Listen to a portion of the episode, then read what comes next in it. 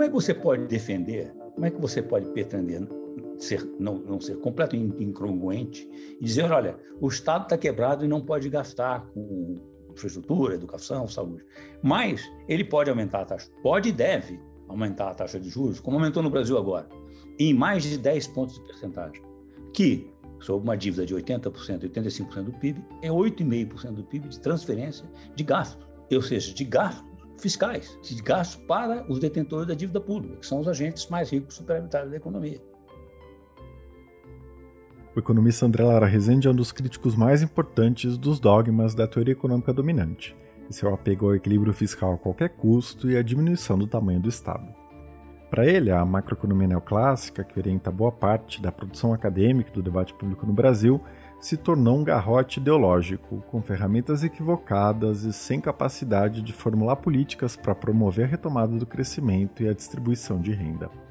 No seu novo livro, Camisa de Força Ideológica, ele percorre a história da teoria monetária e discute por que o fato de a moeda ser hoje um registro digital, não mais um metal com valor em si, transforma as possibilidades de financiamento do Estado.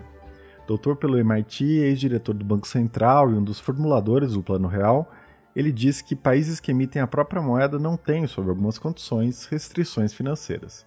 Isso significa que o Estado pode sempre ampliar a base monetária para financiar investimentos e políticas públicas, sem correr o risco de criar surtos inflacionários. Mas essa perspectiva de se livrar das amarras da ortodoxia monetária deve vir acompanhada de controle e disciplina, ele diz, para tornar o Estado mais competente. Na nossa conversa, ele criticou a fórmula de aumentar a taxa de juros para conter a inflação, como vem acontecendo no Brasil nos últimos meses, discutiu o que ele pensa sobre a privatização de estatais e explicou a ideia de o Estado assumir a função de empregador de última instância dos trabalhadores, da mesma forma que desempenha o papel de credor de última instância durante as crises financeiras. Eu sou Eduardo Sombini e este é a Ilustríssima Conversa.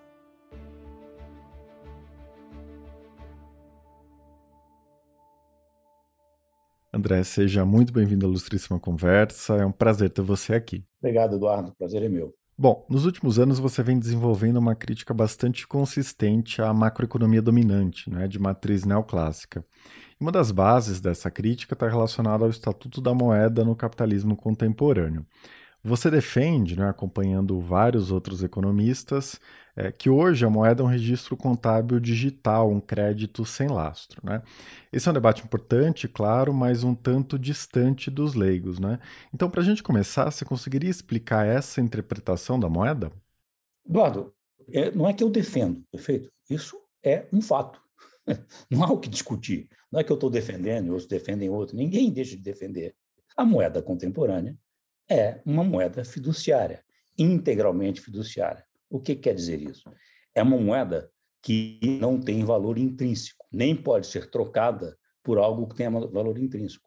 Como foi até o fim do padrão ouro, e durante toda a história, a moeda era um título de crédito contra o poder central, que poderia ser trocado quase sempre em alguma coisa que tenha valor intrínseco, ouro ou prata, na maioria das vezes, no, no período pós-medieval, feito das economias modernas. Isso sempre teve um grande problema. Como a moeda é sempre posta em circulação pelo poder central, feito, portanto, pelo Estado ou pelo soberano, se o Estado está limitado enquanto ele pode, enquanto ele pode pôr em circulação de moeda, ele também limita a circulação de moeda que é necessária para o desenvolvimento dos negócios. Ele limita o crédito. Então, a economia é, medieval, depois do fim do Império Romano é, do Oriente, foi uma economia onde as moedas romanas desapareceram e a economia, se você olhar a história da Inglaterra e dos outros países na Europa, onde havia, de certa forma, houve certo desenvolvimento financeiro depois,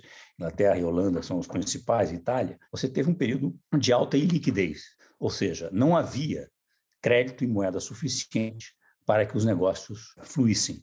Com isso, a economia medieval, em todos esses lugares da Europa, regrediu uma economia de basicamente de quase subsistência. E só voltou a sair desta iliquidez quando apareceu uma, uma solução para essa simultaneamente resolver essa necessidade de restringir o poder de dar crédito, ou seja, inclusive para si mesmo, de criar poder aquisitivo da autoridade central, do Estado do soberano, e deixar que o crédito fluísse para o setor privado e permitisse a, a expansão do comércio da indústria. Essa foi a revolução comercial e industrial a partir, principalmente do século XVII, XVIII, XIX. Muito bem, a solução para isso, porque sempre houve uma preocupação de restringir os gastos do, do poder central, do soberano, do rei, que tendem a ser gastos com os picos né, de interesses deles, e não gastos de interesse da sociedade. De certa forma, então, a solução do padrão ouro, que foi dizer, olha, o Estado, a moeda primária do Estado, continua a ter que ter lastro metálico, valor intrínseco. Pode ser sempre trocado por algo de valor intrínseco. Mas o crédito bancário está livre para expandir. Então, criou um sistema bancário que expandia crédito. Com isso, criou-se um problema de, de, corridas bancárias, etc. Isso tem uma longa história disso, deu grandes discussões de teoria monetária. Mas esse é essencialmente a, o, o, o, tema de entendimento de como a, a moeda evoluiu na história. E a partir do início do século XX, com o fim da Primeira Guerra Mundial, a Primeira Guerra Mundial forçou o abandono do, do padrão ouro. Por quê? Em situações de guerra, a ideia de que o Estado está limitado enquanto expandir seu crédito tende a desaparecer. As pessoas dizem, não, é um motivo de força maior, o Estado pode expandir seu crédito. O Estado sai muito endividado e não tinha mais como voltar ao padrão ouro da pré-guerra. Essa tentativa de voltar ao padrão ouro foi feita na Inglaterra, é, e voltar à paridade do ouro do pré-guerra, foi muito criticada por Keynes e provocou uma profunda recessão. Isso acabou, desistiu-se de voltar à paridade do, do, do ouro pré-guerra e, mais à frente, com em Bretton Woods, depois da Segunda Guerra Mundial, acabou-se, para todos os efeitos práticos, a nosso padrão ouro. Todos os países do mundo passaram a ter moeda exclusivamente fiduciária. Certo. E a moeda fiduciária, né, que não é muito diferente de um título da dívida pública, transforma o Estado em um agente sem restrições financeiras. Né? Então, sob algumas condições, seria sempre possível emitir moeda para fazer gastos públicos sem consequências desastrosas. Essa é uma implicação super importante. Né? Eu queria que você explicasse esse raciocínio, né? como uma coisa leva a outra.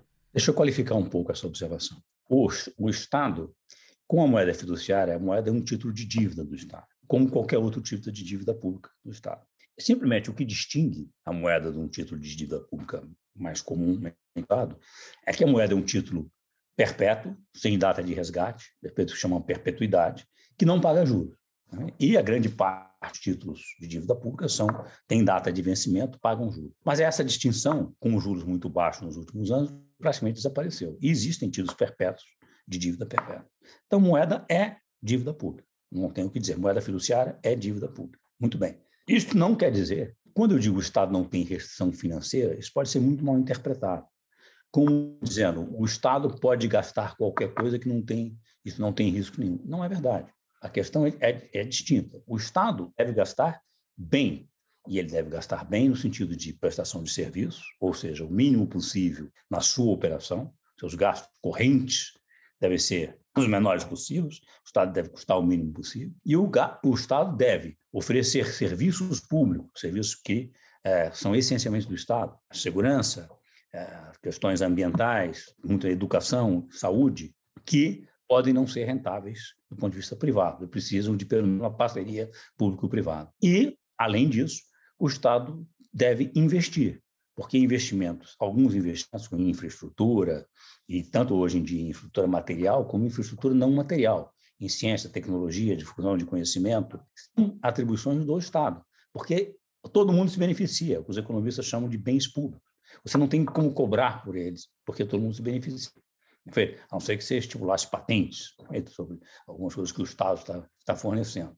Não tem, você não consegue cobrar isso. Portanto, o Estado não tem, quando eles não têm restrição financeira, a preocupação do Estado deve ser o seguinte: o Estado está gastando bem, o projeto é correto, o retorno do gasto dele, em termos de produtividade da economia e de bem-estar social, supera o seu custo, existem recursos disponíveis, recursos reais disponíveis, que permitem oferecer esse serviço, você mobilizá-los, essa é uma questão fundamental. Agora, o Estado não pode ter nenhum limite e ser completamente responsável nos seus gastos. Vamos voltar a dizer, a questão do financiamento para alguém como o Estado, que tem moeda fiduciária, não é o problema principal. Todo projeto é financiável. A questão é: o projeto é rentável do ponto de vista de produtividade social e é implementável eficazmente? Esta é que é a verdadeira questão. Então, tem dois erros, como eu tenho dito comumente sobre isso. Um erro é achar que, olha, o Estado deve investir em educação. Isso é um consenso. O Brasil, a educação é fraca. Então, o Estado deve investir em educação. O primeiro erro é dizer, sim, mas infelizmente o Estado não pode estar quebrado. Isso é falso. O Estado nunca quebra com moeda fiduciária, com títulos públicos, que, que tem aceitação. Segundo, que é outra moeda desse mesmo equívoco. Olha, se nós alocarmos recursos financeiros, o problema está resolvido. Aloca recursos financeiros para a educação, que o problema está resolvido. Não, não está, não. O problema da educação é o que fazer com os recursos financeiros. Esse é que é o verdadeiro problema. Como usar os recursos financeiros para mobilizar, qualificar e formar pessoas de alto nível de educação. Vale a mesma coisa para a saúde e para todas as outras áreas. Eu queria que a gente falasse agora do que se pensa a respeito do financiamento do Estado. Não é? O senso comum é que se o Estado emite moeda para financiar os seus gastos, isso automaticamente gera inflação e corrói a confiança dos investidores, do mercado. Isso vai criar problemas a médio e longo prazo. Você escreve que, tanto do ponto de vista lógico quanto do ponto de vista histórico, isso é falso e que a ortodoxia adotada por boa parte dos economistas sobre isso foi desmoralizada nas últimas décadas. Eu queria que você desenvolvesse um pouco melhor esse raciocínio. Eduardo, é, vamos lá, isso é a essência do, da questão. Para mim ficou claro, ao estudar essa questão da moeda na história, quando eu voltei para uma reinserção acadêmica na Universidade de Colômbia, há uns 4, 5 anos, 5 anos, que toda a discussão da moeda ao longo da história, na Inglaterra, na, na Holanda, mesmo na Itália, etc., sempre foi como restringir essa faculdade do Estado de criar poder aquisitivo restringir para que o Estado, que já é todo poderoso, o Estado legítimo já é todo poderoso, além do mais, tem essa, essa extraordinária capacidade de criar crédito ao seu bel prazer. Isso foi resolvido com a, a questão da, da exigência de um lastro metálico para a moeda. Quando, finalmente, se eliminou, acabou o padrão ouro, não havia mais restrição ao Estado. Esta restrição do lastro para a emissão da moeda do Estado, da moeda primária, o que se chama de base monetária, para distinguir da moeda criada pelo setor bancário, porque o setor bancário também cria moeda, perfeito? E cria livremente, perfeito? a não ser que se imponha limites a ele. A restrição que substituiu o lastro metálico da moeda foi a chamada teoria quantitativa da moeda. A ideia de que os preços respondem à emissão de moeda. Se você emite mais moeda do que o crescimento nominal da renda, existe uma relação proporcional de um para um entre emissão de moeda e renda nominal. Você emite mais moeda do que a renda real está crescendo, você provoca inflação. Essa teoria quantitativa da moeda é uma equação muito conhecida, todos os cursos básicos de macroeconomia, etc. Ela foi, ela na verdade, ela é originalmente devida a David Hume, mas no século XX, vendida e incorporada em todos os, os, manuais de economia, sobretudo por é, Milton Friedman e a Universidade de Chicago com a teoria monetarista. A moeda é uma questão, é inflação, a inflação é em todo em qualquer lugar é um fenômeno monetário, que é um adágio de Milton Friedman. Isso já foi, já tinha sido muito criticado, sobretudo depois a crítica mais assim contundente por é, Knut Wicksell, um economista sueco, na virada do século XIX para o século XX. Knut Wicksell faz, escreveu um livro mostrando que, olha, para criticar a teoria quantitativa da moeda. Ele disse, olha, acontece que nós não temos um substituto para pôr no lugar dela, não sabemos o que pôr.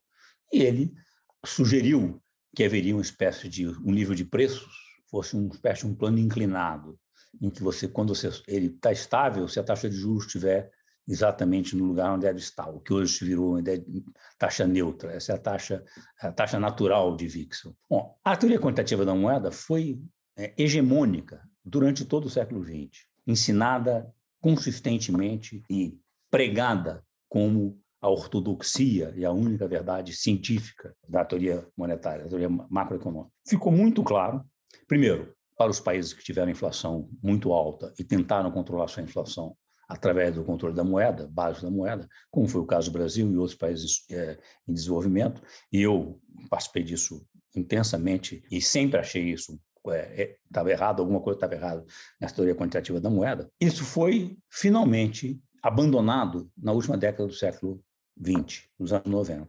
Eu, que fui diretor do Banco Central de Política Monetária nos anos 80, para mim já estava claro. Olha, o Banco Central não controla a quantidade de moeda, o Banco Central controla a taxa básica de juros.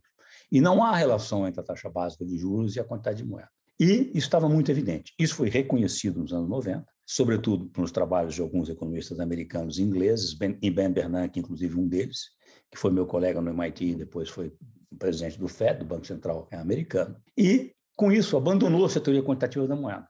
Nos cursos de pós-graduação, de PhD, ninguém mais fala em teoria quantitativa da moeda. Perfeito? Sumiu completamente a teoria quantitativa da moeda, ela foi para debaixo do tapete sem que ninguém explicasse como é que ela foi ensinada durante tantos anos. Mas, de qualquer forma, ela continua viva, porque qualquer analista não técnico de economia, e mesmo alguns economistas renomados, quando se confundem sobre inflação, porque eles não têm explicação sobre inflação, eles recaem para a teoria quantitativa da moeda. Olha, houve emissão excessiva, como está ocorrendo agora, depois da pandemia, nos Estados Unidos. Não é majoritariamente verdade na Europa. A Europa entendeu definitivamente que depois do que houve de expansão monetária, com o quantitative easing, o que é efeito que foi introduzido no, no, com a grande crise financeira de 2008, expandiu a base monetária, foi multiplicada por 10 vezes nos Estados Unidos e mais do que isso em, outro, em outros países e outros bancos centrais. Depois, já com 10 vezes de expansão, durante 10 anos até a pandemia,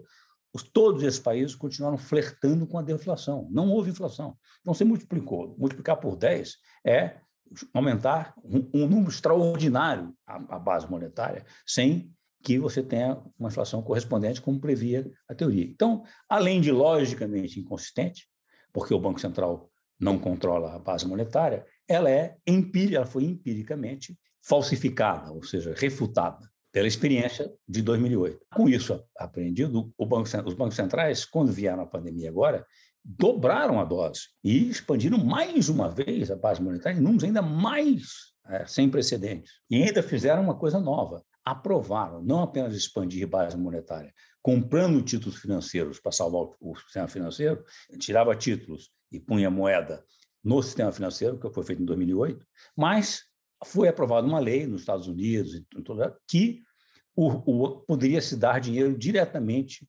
para as famílias e os consumidores. Isto é claramente uma política fiscal. E vai ao ponto fundamental. Política fiscal e política monetária não são independentes, elas são indissociáveis. Quando você expande gastos do governo, isso é política fiscal. A forma como você financia, se é com moeda ou com títulos de prazos distintos, isso é uma outra decisão. Mas os dois são política fiscal e monetária. A elevação da taxa de juros é, hoje, chamada de política monetária, mas é uma política de juros, a taxa básica de juros. Essa taxa básica de juros, ela teoricamente hoje, no modelo que é a macroeconomia que, que substituiu a teoria quantitativa da moeda, essa macroeconomia, o novo vixelianismo, né, o vixeliana, sustenta, olha, sobe a taxa de juros, a demanda agregada cai, provoca recessão e desemprego e você modera a inflação. Você baixa a taxa de juros, você expande a demanda e aumenta a renda e evita a deflação. Isso também foi refutado pela experiência prática. É simplesmente isso. E está muito claro que a taxa de juros, você subir a taxa de juros, a demanda caía, porque você tinha um efeito sobre a, de, sobre demanda agregada e desemprego. Essa relação inversa, demanda agregada e desemprego, estava expressa na chamada curva de Phillips. Hoje, essa curva de Phillips desapareceu. Todo mundo, não existe mais lugar nenhum. As razões disso, um, um artigo recente de economista do Federal Reserve, do Banco Central é, é, americano, deixam, dizem, olha, a questão é que o, o emprego formal desapareceu. Então, a noção, o poder dos empregados, dos sindicatos, reduziu muito. Então, o, quando o emprego hoje aumenta, ele não tem capacidade de barganha que tinha antes, e quando ele reduz, ele não reduz a, a capacidade de barganha. Então, o efeito deflacionário do aumento da taxa de juros ficou muito fraco. E o aumento da taxa de juros sempre teve efeitos negativos é, colaterais perversos, porque ao aumentar a taxa de juros, você aumenta o serviço da dívida.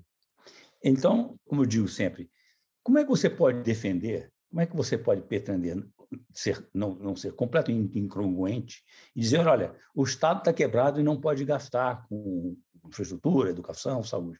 Mas ele pode aumentar a taxa, pode e deve aumentar a taxa de juros, como aumentou no Brasil agora.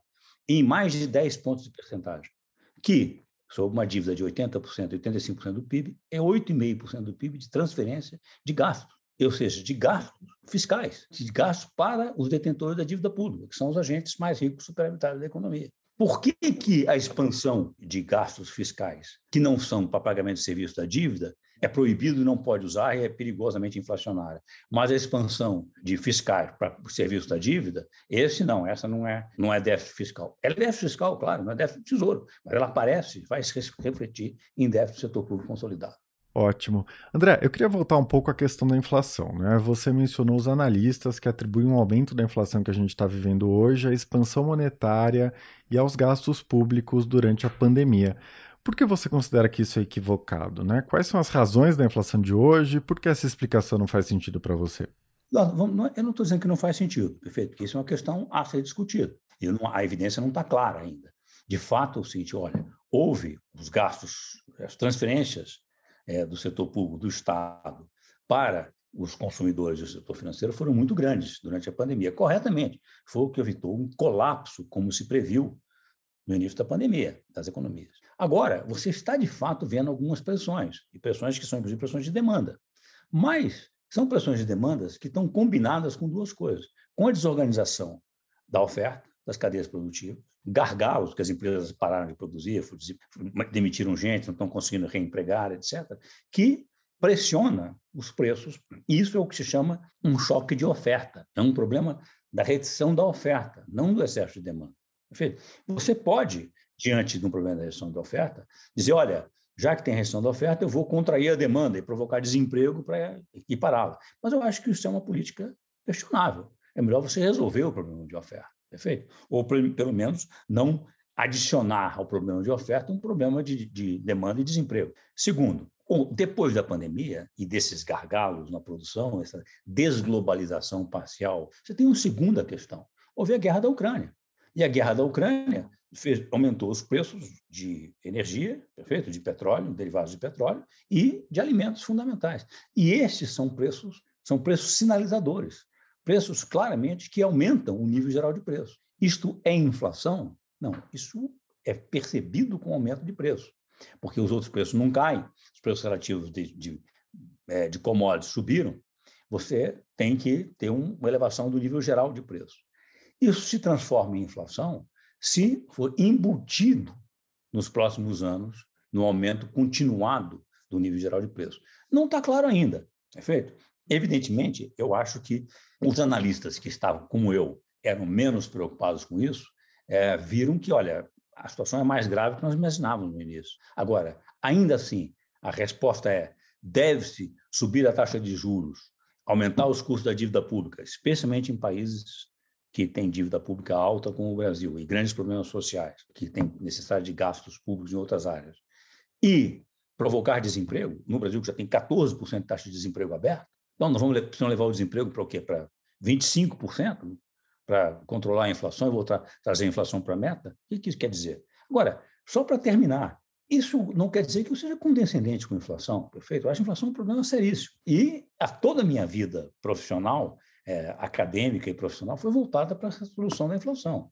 Lembre-se, eu participei do Plano Cruzado e do Plano Real, diretamente envolvido. E todos os demais tentativas de estabilização no Brasil, como comentarista interno e externo. Então, eu, eu, eu sempre achei, olha, o grande problema do Brasil é a inflação. Resolvida a inflação, o Brasil vai deslanchar. A grande pergunta é por quê? Resolvido o problema da inflação crônica com o real, passaram-se 25 anos e o Brasil continua estagnado. Esta é que é a grande pergunta. André, ainda sobre a taxa de juros, né? Você mencionou aqui o aumento da Selic e a consequente transferência de renda para os agentes que conseguiram acumular riqueza, né? Que são os detentores dos títulos da dívida pública. Você é um crítico dessa fórmula, né? De aumentar a taxa Selic para conter a inflação. Eu queria te perguntar o que você enxerga como alternativa, né? Porque essa é a ferramenta por excelência do Banco Central. O que você vê como desenho mais interessante para fazer frente à inflação? É, eu, eu, eu, sou crítico, porque esse, a taxa básica de juros, que é a taxa sobre as reservas bancárias, é hoje o principal instrumento de política monetária, de, de política dos bancos centrais. Mas eu acho que ele é um instrumento altamente ineficaz, e todo mundo hoje, todo mundo que trabalha em Banco Central, a grande maioria das pessoas, já entendeu isso. perfeito? e que tem, como eu disse, efeitos colaterais negativos, perversos, muito sérios? Especialmente em países com grande endividamento. As pessoas não entendem que a dívida pública, por questões contábeis, isso é contabilidade, é a contraparte, ele é um passivo do Estado e um ativo do setor privado. Estamos falando com a economia fechada, esquece o resto do mundo, por enquanto não muda muito isso, perfeito? Quando, o, o, se o Estado é, expande o seu passivo, ele expandiu o ativo, a riqueza do setor privado. Se o Estado fosse capaz de ter sistemáticos superávites é, nas suas contas e reduzir sua dívida pública a zero, ele iria reduzir a praticamente zero a riqueza financeira do setor privado. O setor privado é a dívida interna é o espelho, a contraparte do ativo financeiro do setor privado. Agora, por isso mesmo, ele agora, evidentemente, e o ativo financeiro do setor privado é dos direitos da sociedade sobre o fluxo de bens e serviços, sobre a produtividade da economia no futuro. Esta contabilidade não pode perder realidade com a capacidade de produzir. Se tiver muito mais direitos, se as pessoas quiserem exercer, isso vai ser um problema. Então, essa a inflação de ativos financeiros que ocorre quando você põe a taxa de juros em níveis muito baixos por muito tempo e expande a liquidez, como aconteceu nesse período pós-2008 e pós-pandemia, você gera uma, um enriquecimento, uma concentração de riqueza, feito mais do que de renda, extraordinária. E é preciso separar, as pessoas fazem essa confusão. As crises de dívida no século passado, do Brasil e de outros países em desenvolvimento, eram dívidas externas. Dívida externa denominada em moeda estrangeira, você não pode emitir para pagar. Então, se os credores dizem, olha, não vou mais te financiar, você tem uma que os economistas chamam de parada súbita do financiamento e colapso da economia. Você tem que ir para o Fundo Monetário Internacional, renegociar, etc. Dívida pública interna denominada em moeda nacional, não. Você simplesmente paga. Paga em moeda e retira com dívida nova, rola. Esse processo tem que ser, tem que convergir, como diz o economista, não pode ser explosivo. A relação dívida-PIB não pode subir permanentemente para um nível é, infinito. Tá? Mas ela pode subir num certo período e voltar a cair em seguida, como ao longo da história sempre ocorreu. Sempre ocorreu. Ela sobe em períodos de crise, sobretudo em períodos de guerra, você tem esse tipo de obrigação de expansão da, da dívida pública, e ela se reduz depois quando a economia cresce e você não tem que aumentar os gastos públicos e aumenta a arrecadação, a arrecadação fiscal, etc. André, eu queria te pedir para falar um pouco sobre como você está concebendo o papel do Estado nesse novo cenário, não é? Você se opõe ao pensamento neoliberal, que advoga um Estado mínimo, não é? Você costuma ressaltar que é essencial para o capitalismo existir um Estado competente, não é? E que não dá para conceber o funcionamento do mercado sem o Estado. Por outro lado, você não é nada próximo das posições mais desenvolvimentistas, né, que defendem o protagonismo do Estado na esfera produtiva. Né? Você já disse que acha que o Estado é um mau empresário e que as estatais tendem a não ter um bom desempenho. Você pode explicar como você se posiciona nesse debate todo?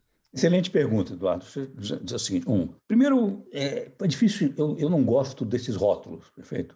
O que, que é neoliberal, é, desenvolvimentista, neodesenvolvimentista, né? porque os rótulos tendem a ser, como a gente sabe, esquemas simplificadores para evitar pensar. E então você, com isso, você, ah, fulano é neoliberal, então eu já nem ouço o que ele fala. Fulano é neodesenvolvimentista, então nós já sabemos que ele é socialista, pró-Estado, etc. Isso é, um, isso é exatamente o que eu acho que é importantíssimo evitar. Eu, de fato, não acho que o Estado seja bom empresário. O Estado não deve ser gestor de empresas, porque o Estado tem outras funções muito mais importantes e relevantes, e, de fato, há uma tendência uma distorção de empresas estatais, ela pode até começar muito bem, existem muitos casos de empresas estatais de alto sucesso. Né? Então, no Brasil temos uma, a Embraer, temos a Embrapa, mas, como regra, o Estado tende, depois de algum tempo, empresas estatais controladas pelo Estado, tendem a ficar gordas, ineficientes e de altos custos. E, como o setor privado faz isso muito bem, não há razão nenhuma para o Estado competir com o setor privado nesta área.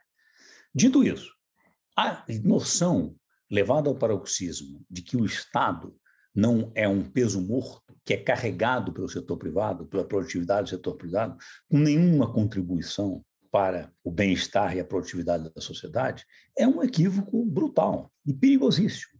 Porque com isso é você asfixia a capacidade do Estado, a ação do Estado. E a ação do Estado é essencial. Toda a produtividade, tudo que se produz, é uma combinação do esforço conjunto da sociedade. Setor privado, Estado, empresas, é, pessoas físicas, famílias, o que for. E a alocação de crédito de um para outro é sempre uma decisão contábil política. Agora, o Estado, como o Estado é fundamental para a produtividade e o bem-estar, o Estado deve ser eficiente, precisa ser eficiente.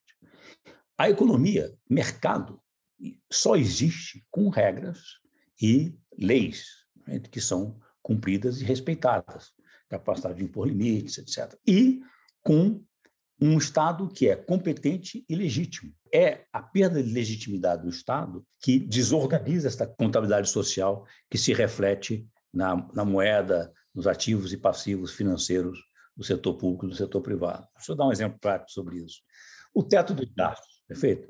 O teto dos gastos é uma tentativa de impor limite aos gastos públicos que saiu pela culatra, claramente. O que acontece? Você, com isso, não freou os gastos patrimonialistas do Estado, de apropriação corporativistas de gastos de, de, de, pessoas que estão dentro do Estado e têm poder. Então, aí as, as emendas do relator, o orçamento secreto e tudo mais. E, simultaneamente, com o crescimento dessas despesas correntes de transferência do Estado, asfixiou completamente a capacidade do Estado de investir. Despesas não obrigatórias foram colapsadas. O investimento público no Brasil hoje está abaixo do, está perto de 2% do PIB. Isso não é suficiente nem para repor a depreciação da infraestrutura. Então, é óbvio que isto é um fator fundamental desta estagnação em que a economia se encontra. Certo. Eu também queria te perguntar sobre a sua posição em relação às privatizações. Né? O Bolsonaro voltou a falar recentemente que ele privatizaria a Petrobras. Você concorda com isso? Sob que condições você estaria de acordo com a venda da Petrobras? Eduardo, é, como eu disse, eu acho que o Estado não deveria estar na direção de empresas que poderiam ser tocadas pelo setor privado. Ah, uma empresa de petróleo poderia ser tocada pelo setor privado? Hoje, claramente poderia. Lá atrás, nos anos 50, quando a Petrobras foi fundada, a ideia de que o Estado, que foi, que foi capaz de criar, de investir, criou um monopólio do, do petróleo, tinha lá suas razões de ser. Hoje, muito provavelmente, não tem razão de ser. Então, a empresa poderia ser privatizada. Porque como é que se você privatiza uma empresa monopolista, você está dando um poder extraordinário para essa empresa né, de fixar preço e ter lucros extraordinários. O que está acontecendo agora com a Petrobras é um exemplo típico disso. Perfeito? Há um aumento extraordinário dos preços de petróleo no mundo por causa da guerra da Ucrânia. Perfeito? A Rússia interrompe seu fornecimento, tem um embargo com o petróleo russo e subiu os preços de petróleo. A Petrobras tem lucros extraordinários e repassa isso, tem uma política de repassar preços, por quê? Porque empresa privada não pode, tem que maximizar o lucro dos seus acionistas. Falso. Uma empresa privada que é monopolista, e a Petrobras é monopolista em grande parte da oferta de petróleo no Brasil, ela tem outras responsabilidades. A Inglaterra, o governo conservador da Inglaterra, que privatizou a empresa de petróleo estatal inglesa é, no, no período Thatcher, agora está impondo um imposto extraordinário sobre a, a, a estatal de petróleo para subsidiar certos setores é, que estão perdendo com, com a inflação. Então, claramente, essa discussão está desfocada. A, Petrobras poderia ser privatizada, mas se ela fosse privatizada hoje, nós teríamos um maior problema, porque é o seguinte, o acionista... E hoje, eu não sei exatamente o percentual, mas um altíssimo percentual dos acionistas privados da Petrobras são estrangeiros. Então, você está... E a Petrobras, ao aumentar os preços, repassar preços de acordo com os aumentos de, de, preços internacionais, coisa que ela não pode deixar, ela vai ter que fazer de alguma forma, mas ela pode, ela pode é, amenizar essas flutuações. Ela poderia amenizar as flutuações. Para isso, uma forma, de, inclusive, de amenizar as pressões inflacionárias que advêm daí e, e os custos sociais disso. Mas, se ela fosse privada, ela repassaria isso ainda mais agressivamente né, do que hoje. Então, ela estaria taxando, de certa forma, por causa desse, dessa situação circunstancial, excepcional, de guerra na Ucrânia e de, de corte de suprimentos de petróleo internacional, taxando a, o, o, toda a sociedade brasileira como um todo, para transferir recursos para os acionistas privados. Então, a questão exige uma análise cuidadosa, perfeito? Não é dizer que você pode interferir em preços de, de, de petróleo de uma empresa privada é, sem definir uma regra que seja aceitável. Certo. André, eu queria te pedir para falar também sobre outra proposta, né, que você citou na sua última participação no Roda Viva. Essa ideia do Estado como empregador de última instância, né, da mesma forma que ele desempenha o papel de credor de última instância, é, socorrendo os bancos em crises financeiras. Como isso poderia funcionar? Isso está cada vez mais discutido, perfeito? Claramente, a nova revolução tecnológica, a revolução tecnológica deste início do século XXI, essa né, revolução digital está destruindo empregos né? muito rapidamente. Já está se sentindo isso. Sobretudo, desemprego na economia material, feito na, nas indústrias. Ela pode até criar empregos, outros tipos de empregos, mas ela está criando, está destruindo empregos na indústria tradicional, mesmo por mais competente que ela seja. Esse, esse processo, você não tem como evitar isso. Não pode querer frear o avanço da tecnologia porque sem correr o risco, ou certamente se tornar não competitivo e internacionalmente e criar é, gargalos de, todo, de todos os tipos. Mas você deve se preocupar com isso, de conviver com esse problema de, do, desemprego, do novo desemprego provocado pela revolução tecnológica, de uma forma que você não tenha custos sociais extraordinário. Desorganização familiar, suicídios, depressão, que é sabido do desemprego. Ah, a questão de transferência de uma renda mínima é uma solução paliativa, mas ela não resolve o problema de autoestima das pessoas, da ideia de que eu contribuo para a sociedade. Então, é muito mais interessante que você nome, crie, complemente e, e eventualmente substitua um programa de renda mínima por um programa de emprego garantido. O que, que é um, um, problema de, desculpa, de garantia de emprego, não de emprego garantido? Significa, se você ficou desempregado, o Estado te oferece forma de trabalhar e te aloca, e acho que isso deveria ser feito num programa que fosse feito gradualmente é, implementado com várias áreas, em conjunto com o setor privado, dizendo, olha, nós vamos realocar pessoas que estão desempregadas num programa que é de trabalho pago ou subsidiado pelo setor público, ou altamente subsidiado pelo setor, setor público, e que é concomitante com um retreinamento profissional dessas pessoas. Então, você emprega as pessoas para serem, trabalhar e serem retreinadas para as novas necessidades da economia. Isso poderia ser feito num programa inteligente do setor público, coordenado com o setor privado, com, com entidades de classes empresariais, com grandes empresas, com pequenas empresas, com estados e municípios, de forma que você vai gradualmente criando esse programa para que ele seja é, implementado.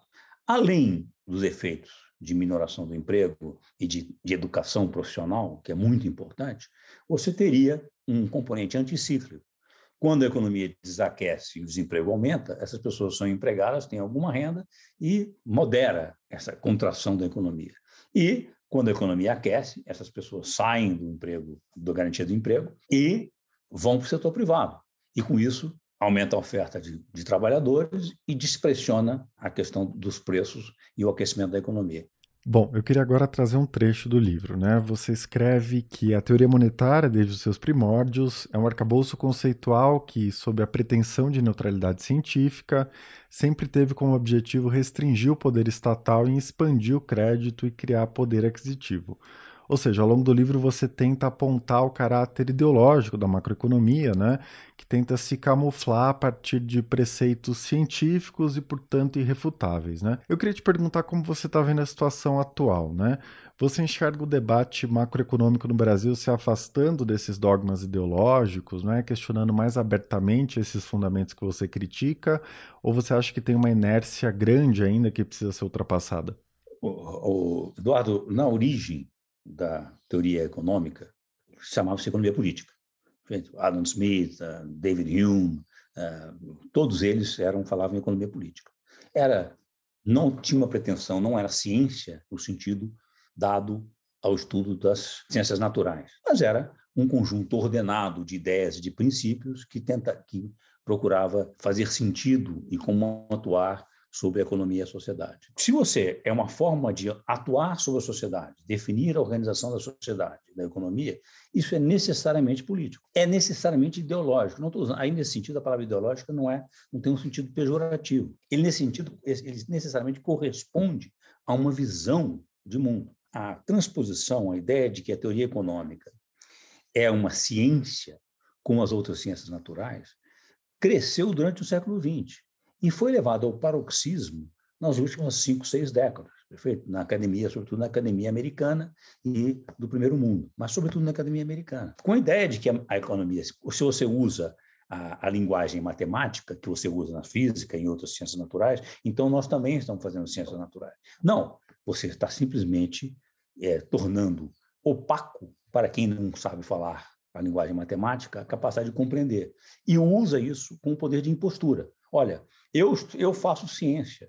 E o que eu estou dizendo é ciência, e você não pode me contestar, porque você não fala matemática se não faz ciência. E o que eu estou dizendo é científico. Quando, e esse é um ponto que no, no início do meu livro, os meus capítulos do meu livro, são. É, o livro é um livro curto, um ensaiozinho curto, mas eu vou diretamente ao ponto dessa crítica epistemológica da economia. Perfeito? A economia é falso. A economia não tem variáveis observáveis como a física. As, as, as variáveis são todas construídas e falsas, e construídas com defeitos lógicos de construção reconhecidos. Isto é, uma impostura que é usado para dar legitimidade, poder de autoridade a quem fez o curso de doutorado nos Estados Unidos e volta falando matemática, completamente desvinculado da realidade. Curioso, aí para responder a sua pergunta, é que quando eu voltei do, do, meu curso, do meu PhD no MIT, em 1979, eu quis voltar, fui, fui convidado para ficar lá? Quis voltar. Por quê? Porque eu achava que havia algo, nós aqui no Brasil tínhamos, pensávamos por conta própria. Pensávamos na realidade e as circunstâncias brasileiras. E isso era verdade na América Latina toda. A CEPAL, eram discussões, eram é, a questão de inflação estrutural, de inflação, e a visão de inflação transcendia aquela visão simplista, simplória da teoria quantitativa da moeda. E eu fui muito crítico disso, a minha tese no MIT foi sobre isso, perfeito? Os, tinha alguns italianos, Franco Modigliani já tinha algumas ideias dessa, Domingo Cavallo foi estava em Harvard, contemporâneo comigo, fez uma tese também criticando esse tipo de coisa. Nós, latino-americanos, pensávamos e contra a corrente. Curiosamente, essa, essa capacidade de pensar independentemente com as, com as realidades brasileiras desapareceu. A, a, a academia brasileira hoje, eu não academia neoclássica, porque tem vários centros de, de, economia que não são, não são, não correm isso. Mas vamos, vamos dar um exemplo. Aqueles que os meus colegas que eu, que eu frequentei a vida toda, essa, essa turma hoje, ela passou a dizer basicamente, olha, nós fazemos ciência. Então nós escrevemos, por exemplo, em inglês para as revistas é, econômicas acadêmicas americanas, com os temas que interessam a revista acadêmica americana, que não tem nada a ver com o Brasil. Então, eles são completamente, a palavra é alienados. E se você não fizer isso, você não, não avança na carreira acadêmica. Agora, aí você faz isso, depois você consegue prestígio acadêmico, sai da academia para ser diretor do Banco Central, ou diretor de um, de um órgão público, do BNDES, o que for, e sem ter noção da realidade, repetindo esses dogmas que hoje são prevalentes, é, foram prevalentes lá fora. Concluindo a sua pergunta, lá fora está em grande revisão. Os bancos centrais todos, inclusive o Fed, têm publicado inúmeros artigos de economistas do Fed, críticos, muito críticos, dessa economia mainstream neoclássica. O Banco da Inglaterra, dois anos atrás, publicou um, um manual sobre teoria monetária absolutamente crítico. Perfeito? A Europa inteira já entendeu feita a questão de que isso estava completamente equivocado. Agora, no Brasil, o Fundo Monetário Internacional, a nova economista-chefe do Fundo Monetário Internacional, essa indiana jovem, também PhD pelo MIT, perfeito? E a, como se diz lá, presidente do, do fundo, não é presidente, como é que chama? chama bom, do Fundo Monetário Internacional, já são críticas dessa ortodoxia. Curiosamente, no Brasil, sobretudo entre os economistas que aparecem na mídia, que têm espaço na mídia, esse, esse dogmatismo continua absolutamente impenetrável. André, para a gente encerrar, eu queria te pedir para falar sobre um trecho do prefácio do livro. Né? Você escreve que, sem uma visão alternativa, sem compreender por que atolamos de forma tão dramática, quando se imaginava que iríamos retomar o caminho do desenvolvimento do bem-estar, corremos o risco de seguir o triste roteiro do meu estado do Rio de Janeiro em direção à falência institucional. O que você considera mais importante para evitar esse triste roteiro? Essa, essa é a pergunta fundamental para mim, e ela remete à questão que nós estávamos falando desde o início. O que ocorreu no Rio de Janeiro foi a falência do Estado. O Estado perde legitimidade, se fragmenta e é incapaz de prestar os serviços públicos que ele deveria prestar e é ocupado por interesses né, espúrios de corporativista, ou na expressão de Raimundo Fauro, patrimonialista, dos seus próprios interesses dos seus próprios ocupantes. O Estado acaba perdendo legitimidade. Segundo, quando o Estado tem, perde capacidade de investir, o Estado se, começa também a se desorganizar e sem capacidade de prestar esse serviço.